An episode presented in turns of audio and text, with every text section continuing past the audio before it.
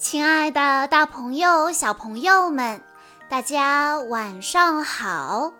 欢迎收听今天的晚安故事盒子，我是你们的好朋友小鹿姐姐。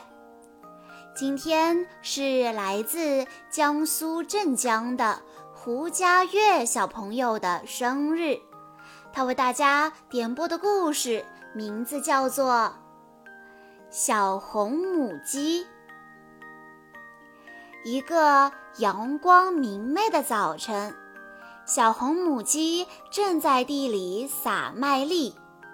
花猫、鸭子和大灰狗三个好朋友从这里经过。长耳朵的大灰狗问小红母鸡：“嘿，你在干什么呢？”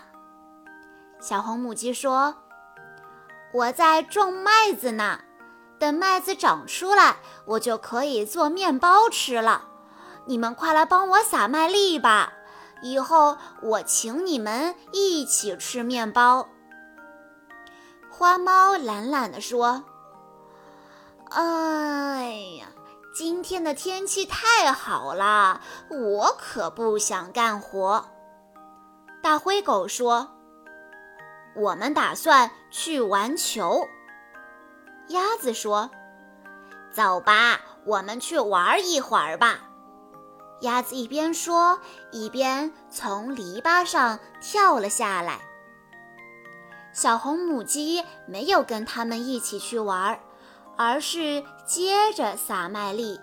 撒完以后，它又拿来了一把锄头，仔仔细细地松土。这可真累呀！可是，小红母鸡还是坚持独自种好了所有的种子。三个好朋友玩球回来了，他们看到小红母鸡正在地里洒水。花猫问：“你在干什么呢？”小红母鸡说：“我正在给种子浇水呢。这几天都没下雨。”快来帮我浇水吧！以后我请你们一起吃面包。嗯，我太累了。说完，花猫张开了嘴，打了一个大大的哈欠。鸭子说：“嗯，现在太热了，我可不想干活。”大灰狗说。我们正要去大树那儿休息一会儿。有一天，花猫、鸭子和大灰狗又看到小红母鸡拿着一把锄头在地里忙活。鸭子问：“你在干什么呢？”小红母鸡说：“我正在除草呢。”杂草会带走土壤的养分，除完杂草，麦子就能长得又高又壮。快来帮我除草吧，以后我请你们一起吃面包。可是鸭子说：“我不要，除草可太辛苦了。”大灰狗嘀咕着：“用锄头干活，手会磨出水泡的。”花猫接着说：“要是手磨出了水泡，可就不能玩球了。”第二天，鸭子慌慌张张地跑来找小红母鸡，它哭着说：“不好啦，狐狸把大白鹅抓走了！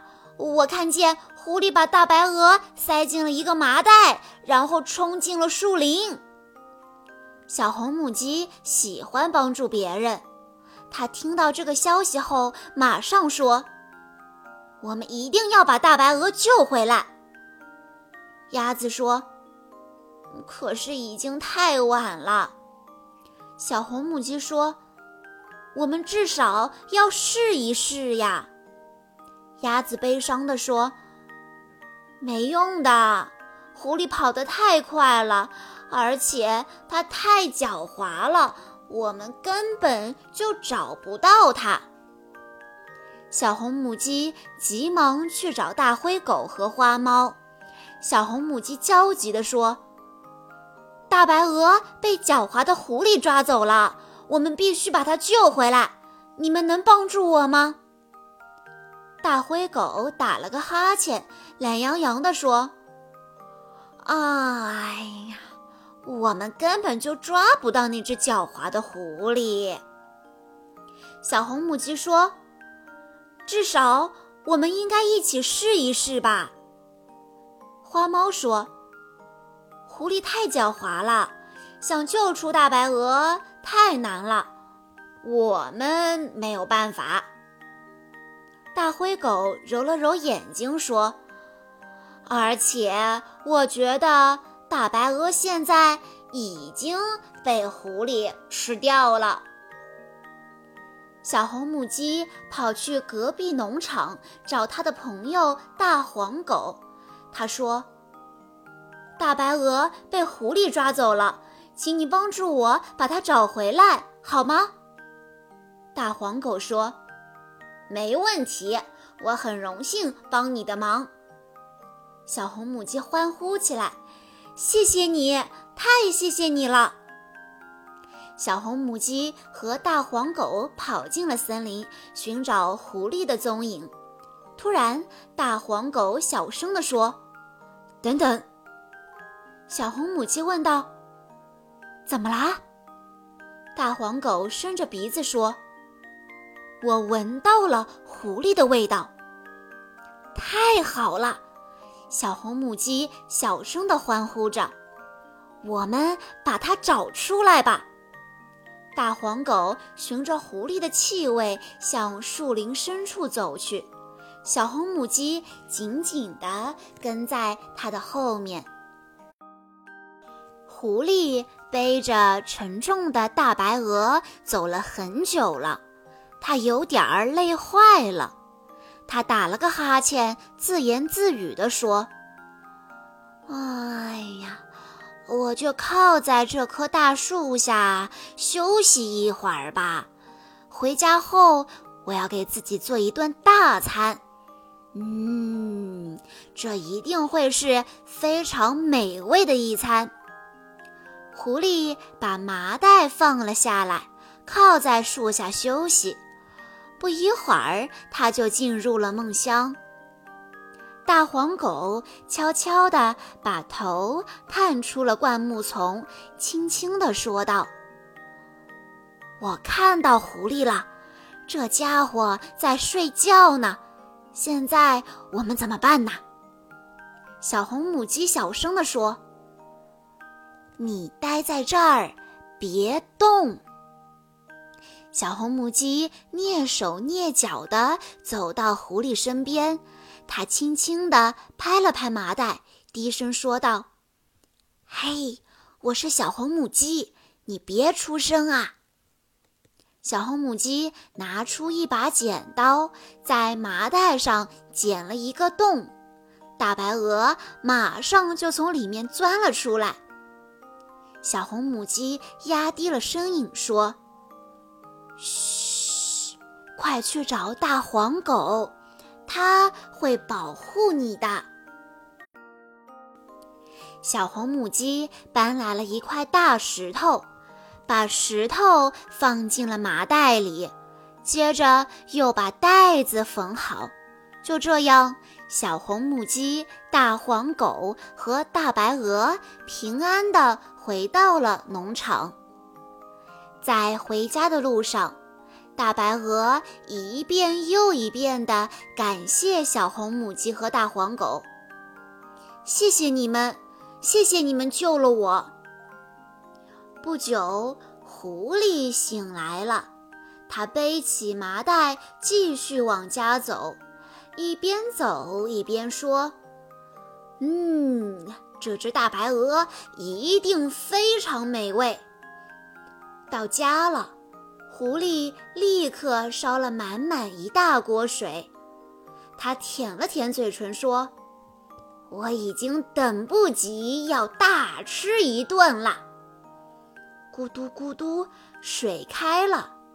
心急的狐狸打开了麻袋，扑通，重重的大石头掉了出来，砸翻了沸腾的水锅，滚烫的开水溅了狐狸一身。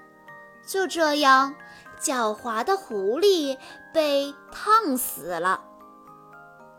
夏天快结束了，麦子都成熟了。小红母鸡带着镰刀开始收割麦子。花猫、鸭子和大灰狗看到了小红母鸡。大灰狗问：“你在干什么呢？”小红母鸡说：“我的麦子丰收了，我要用镰刀割麦子，快来帮我割麦子吧！以后我请你们一起吃面包。”可是花猫说：“干活啊，干活太辛苦了。”大灰狗说：“我不要，把镰刀挥来挥去，这可太危险了。”鸭子接着说：“就是啊，割麦子的时候，我们也许会伤到自己的，那样的话就不能玩球了。”于是。小红母鸡只好一个人割完所有的麦子。第二天，它开始脱麦粒。三个好朋友又看到它了。鸭子问道：“你在干什么呢？”小红母鸡说：“我正在把麦粒和麦秆分开。”小红母鸡说着，擦了擦脸上的汗珠。快来帮我脱麦粒吧！以后我请你们一起吃面包。鸭子告诉他说：“你这么没日没夜的干活可不好，你会累垮的。你一定要学会休息，就像我们这样。”花猫问：“难道你不知道把棍子这么甩来甩去会伤到自己吗？”大灰狗接着说。嗯，脱麦粒这件事情可太危险了，我们也许会伤到自己。就这样，小红母鸡又一个人把所有的麦粒都收集到了一起，然后他推来一辆手推车，把麦粒铲到车里。很快，手推车就装满了。小红母鸡推着它来到磨坊。把麦粒磨成细细的面粉。第二天，小红母鸡用面粉做了一个面团，放进了烤箱。这时，花猫、鸭子和大灰狗正坐在树下。大灰狗突然把鼻子伸到了空中，它闻了闻，说道。嗯，什么东西这么香？花猫说：“嗯，我也闻到了。”鸭子说：“是从小红母鸡的房子那儿飘过来的。”大灰狗建议：“我们现在就去看看吧。”三个好朋友快步走到了小红母鸡的家门口。花猫说。我们刚才在大树下休息，闻到了从你家飘来的香味。